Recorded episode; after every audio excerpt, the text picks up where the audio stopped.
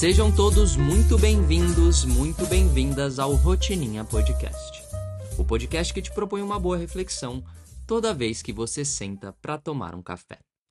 Hoje somos só eu e você e vamos explorar uma habilidade fundamental para criatividade e inovação, que é a habilidade de pensar fora da caixa.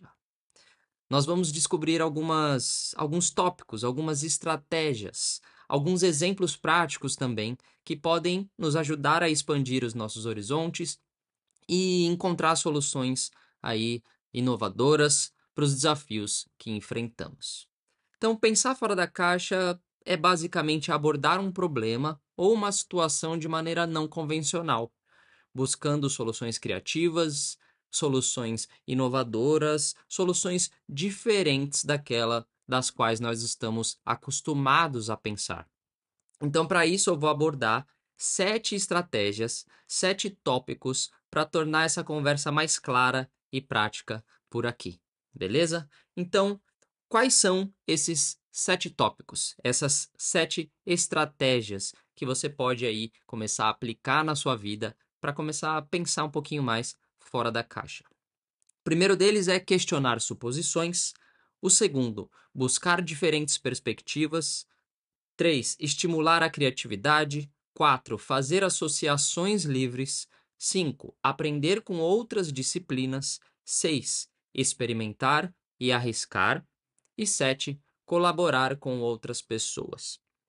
E aí a gente vai falar um pouquinho aqui, então, de cada um desses tópicos, tá? Do 1 ao 7. E eu vou deixar aqui para o final uma, uma história real que ilustra o, o tópico 6, que é o experimentar e arriscar, para que você entenda a importância e o poder disso daqui.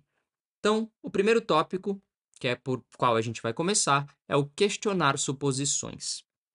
Questionar as ideias pré-estabelecidas é o primeiro passo para abrir a nossa mente para novas possibilidades.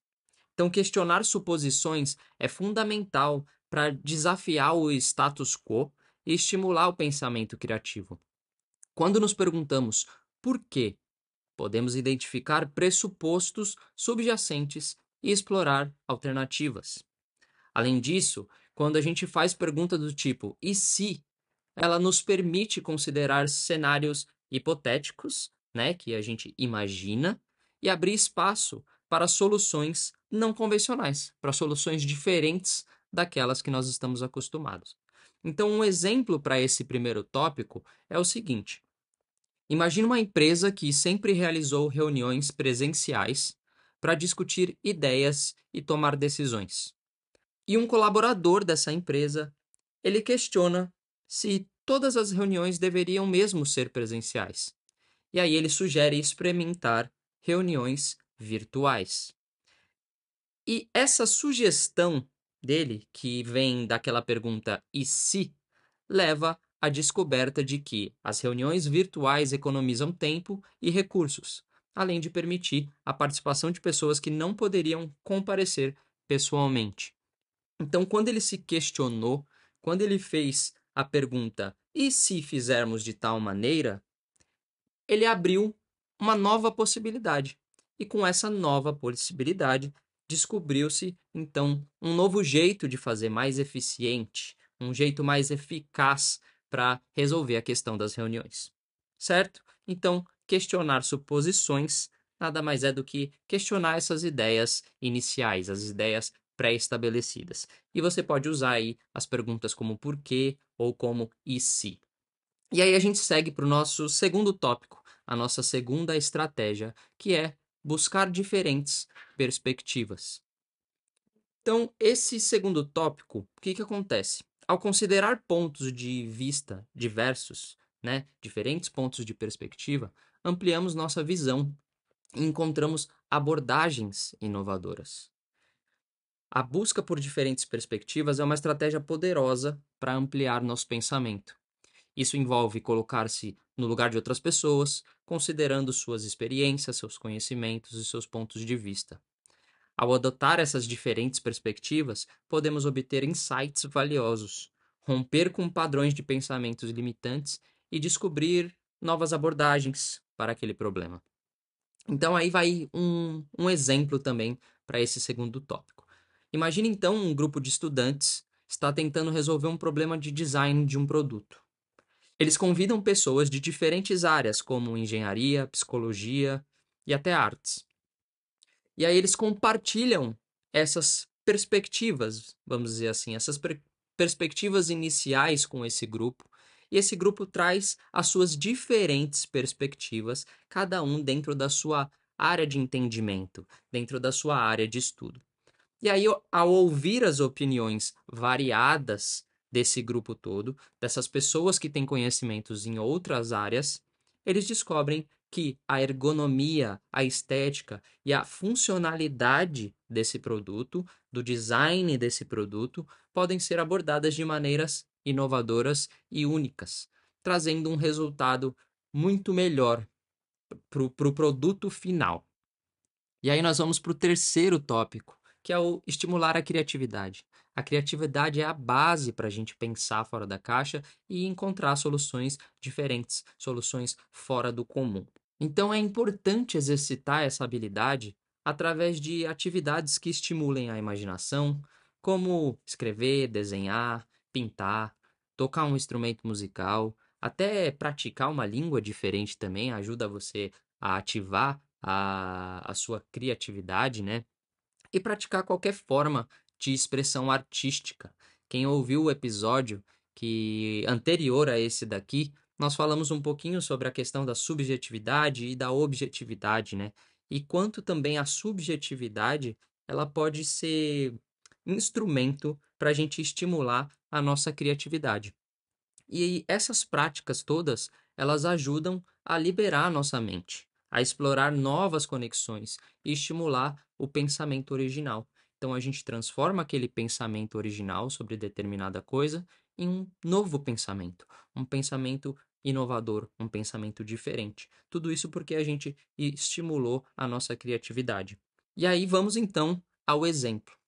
Imagina um escritor está lutando para desenvolver uma história envolvente. Ele decide praticar escrita livre por alguns minutos todos os dias. Aquela, inclusive, que nós já comentamos aqui num outro episódio sobre escrita também, e que a Paula defende muito essa escrita livre todos os dias, né? Que ela chega a ser até uma escrita terapêutica. Então esse esse escritor ele decide praticar essa escrita livre todos os dias por alguns minutos. E aí ele nessa escrita ele simplesmente escreve tudo que vem à mente, sem censura. E o que que acontece? Essa prática ela vai estimular a criatividade dele e vai ajudar ele a superar o bloqueio criativo e descobrir novos enredos e personagens interessantes para essa história que ele está criando. Com isso, a história dele vai ficar muito mais envolvente, simplesmente por ele fazer uma atividade de escrita livre que ajuda a estimular a criatividade dele. Vamos então agora para o tópico número 4, que é o de fazer associações livres. Essa técnica consiste em conectar ideias aparentemente desconectadas e isso faz com que a gente encontre novas soluções. Então, fazer associações livres é quando a gente pega uma ideia, então, por exemplo, uma ideia da engenharia e aplica essa ideia na administração, tá? Então, isso é fazer essas associações, pegar ideias separadas que parecem que não se conectam, mas de alguma forma, quando a gente faz essas associações livres, elas uh, têm como contribuir uma com a outra. Então, quando nós combinamos conceitos, elementos ou referências de diferentes áreas, podemos encontrar novas soluções para problemas existentes. Então, o objetivo é sempre buscar essas conexões não óbvias entre informações disponíveis e explorar novas possibilidades. E aí nós vamos para o nosso exemplo. Né? Um, um, imagine aí que um chefe de cozinha está criando um novo prato e ele está em busca de uma combinação única de sabores. Ele associa a doçura do mel com a acidez do vinagre balsâmico, resultando em um molho agridoce que complementa perfeitamente um prato salgado. A associação livre de sabores inesperados cria uma experiência de culinária diferenciada. Então aqui, na verdade, o que, que ele fez? Ele não, não só pegou uh, associação de diferentes áreas, mas ele pegou associação de diferentes sabores. Então são associações livres, né? Parece que um, talvez um doce não combine ali com algo ácido, mas quando ele fez essa combinação, ele percebeu que dava ali aquele molho agridoce que fazia completa diferença no prato em que ele poderia produzir ali. Então, essa é a forma que você pode usar a tarefa, a atividade, né, de fazer associações livres para começar a pensar fora da caixa. Então, testa. Tenta coisas novas. Pode ser como nesse exemplo, né, quando você estiver na cozinha cozinhando, teste coisas novas, façam, faça essas associações, que isso com certeza vai estimular sua criatividade e, como a criatividade é a base para a gente pensar fora da caixa, com certeza vai fazer com que você cada vez mais pense fora da caixa. Vamos para o tópico 5, que é aprender com outras disciplinas. Então, aprender com campos de conhecimento diversos pode nos proporcionar perspectivas únicas e abordagens únicas também. Quando a gente aprende com outras disciplinas, é, basicamente envolve explorar campos de conhecimento que não estão diretamente relacionados ao problema em questão. Ao buscar esses insights em áreas diversas como ciências, arte, filosofia, tecnologia, entre outras tantas áreas que nós temos aí, nós podemos realmente trazer novas perspectivas, novas abordagens para solucionar um problema de forma criativa, de forma que seja fora do padrão habitual. E às vezes você encontra uma solução muito mais eficiente daquela que já existe. Muitas vezes, ideias revolucionárias surgem quando aplicamos conceitos de uma área em um campo completamente diferente. Então, o exemplo para esse tópico 5 aqui que é o tópico de aprender com outras disciplinas, imagine um arquiteto que busca inspiração no mundo da música para projetar um edifício icônico. Então, estudando conceitos aí de harmonia, estrutura, ritmo, todos esses que são conceitos presentes em composições musicais, ele aplica esses elementos na concepção arquitetônica. E aí ele tem um resultado em, de um edifício com uma interação única entre espaços e também uma estética dinâmica, simplesmente porque ele pegou conceitos da música e trouxe para a arquitetura. E aí nós entramos então no nosso tópico 6, na nossa estratégia número 6, que é experimentar e arriscar. Essa é, é, uma, é uma estratégia que você já deve ter ouvido em vários outros lugares por aí, Uh, e é uma estratégia muito interessante, né? É uma estratégia, inclusive, aplicada aí em várias áreas do conhecimento científico. Essa é uma atitude essencial para pensar fora da caixa, para você conseguir alcançar soluções também aí inovadoras, soluções diferentes, soluções novas, soluções fora do comum. Então não tenha medo de experimentar e errar. Muitas vezes, quando a gente tem medo de fazer esses testes, de experimentar e o medo de errar, a gente acaba por nem fazer, né? Nem ter a, a ideia de tentar por aquilo, de tentar por algo novo e acaba ficando aí no, no padrão, sem conseguir pensar fora da caixa. A maioria das grandes descobertas e inovações ocorre por meio da tentativa e erro. Experimentar e arriscar são componentes essenciais para pensar fora da caixa. Isso significa sair da sua zona de conforto, testar novas abordagens, estar disposto a cometer todos esses erros. E, e, e a gente vai aprendendo com esses erros, né? Então, muitas vezes, as melhores ideias surgem a partir de tentativas e falhas. E é importante estar aberto para explorar esses caminhos não convencionais sem o medo de fracassar sem o receio de fracassar. E aí, um exemplo que eu posso trazer aqui para o tópico 6 uh, é: imagine que uma startup de tecnologia está desenvolvendo um, um aplicativo, mas eles enfrentam dificuldades para encontrar uma interface de usuário intuitiva, né, que seja bem fácil das pessoas usarem. Eles decidem então por experimentar uma abordagem completamente nova, abandonando os padrões convencionais, após várias interações, vários testes que eles colocaram para rodar, e aí eles descobrem uma interface inovadora, uma interface fácil de usar, que aí começa a se destacar no mercado, simplesmente porque eles se colocaram a experimentar e arriscar, né? Sem o medo do fracasso, sem o medo de errar, mas entendendo que nesse processo utiliza-se todo o aprendizado que você tem dos testes para poder acertar. Então, como eu falei lá no começo, depois que a gente falar aí da sétima e última estratégia, eu vou trazer para vocês uma história de sucesso real sobre o tópico 6, o experimentar e arriscar. Então vamos lá para o tópico 7, que é o colaborar com outras pessoas. A colaboração com outras pessoas é uma maneira eficaz de ampliar as possibilidades de pensamento, né? E com isso nós podemos gerar aí novas soluções, soluções mais criativas. Ao reunir indivíduos com diferentes perspectivas, conhecimentos e habilidades, podemos aproveitar o poder do brainstorming e da troca de ideias para estimular o pensamento inovador.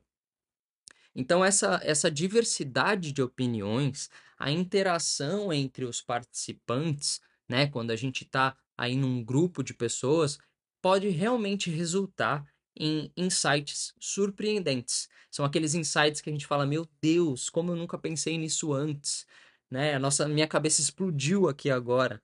E depois que, que eu vi isso, não tem como desver mais, né? Então, quando a gente colabora com outras pessoas, a gente consegue encontrar esse tipo de, de combinação, usando diferentes perspectivas e chegando a grandes soluções, a soluções que podem resolver problemas extremamente importantes, né? Não só na nossa própria vida, mas problemas também é, que envolvem outras pessoas, problemas que é, trazem soluções, na verdade, para várias e várias pessoas.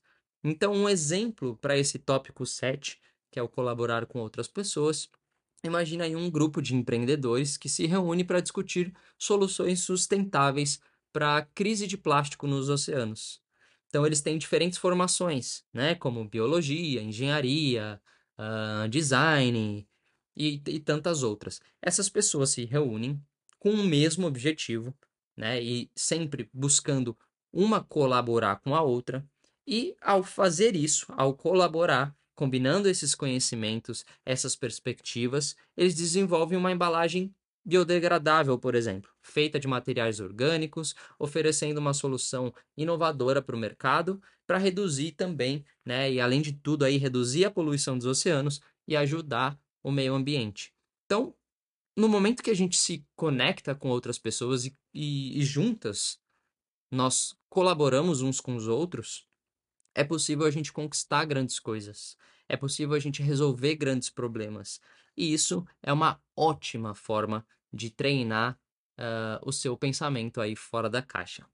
E aí, como eu prometi para vocês, eu vou trazer a história que se conecta aí com o tópico 6, que é o tópico de experimentar e arriscar. E essa é a história do Thomas Edison e a criação da lâmpada elétrica. Thomas Edison, um dos maiores inventores da história, enfrentou inúmeros desafios e fracassos antes de finalmente inventar a lâmpada elétrica, que revolucionou o mundo. Sua jornada exemplifica a importância de experimentar e arriscar em buscar novas soluções e soluções inovadoras. Ao longo de sua carreira, Edison fez mais de mil tentativas para desenvolver uma lâmpada elétrica viável. Cada tentativa representava um experimento, uma oportunidade de aprendizado e um passo em direção ao sucesso. Embora muitas dessas tentativas tenham fracassado, Edison não desistiu. Ele encarava cada falha como uma oportunidade de aprendizado e ajustava a sua abordagem, utilizando diferentes materiais, filamentos e técnicas. Um dos aspectos mais notáveis da abordagem de Edison era a sua mentalidade de experimentação constante. Ele não tinha medo de errar e sempre via o fracasso como um caminho necessário para o sucesso. Ele costumava dizer: Eu não falhei, apenas encontrei 10 mil soluções que não funcionam. Depois de inúmeras tentativas e muito trabalho árduo, Edison finalmente encontrou o filamento adequado para a lâmpada elétrica e aperfeiçoou o processo de iluminação elétrica. Sua invenção teve um impacto transformador na sociedade, revolucionando a iluminação e abrindo caminho para inovações posteriores. Essa história real do Thomas Edison destaca a importância de experimentar, arriscar e persistir diante dos obstáculos. Ela ressalta que a jornada para soluções criativas, soluções inovadoras, muitas vezes envolve tentativa e erro, e que o sucesso pode surgir quando nos permitimos sair da zona de conforto e explorar novos caminhos. Eu simplesmente adoro essa fala dele de eu não falhei, apenas encontrei 10 mil soluções que não funcionam. Então, além de tudo, né, eu queria que você se lembrasse dessa história dele e principalmente aí também dessa frase, para que toda vez que você, por algum motivo, tiver feito algo que não funcionou, não significa que você tenha falhado.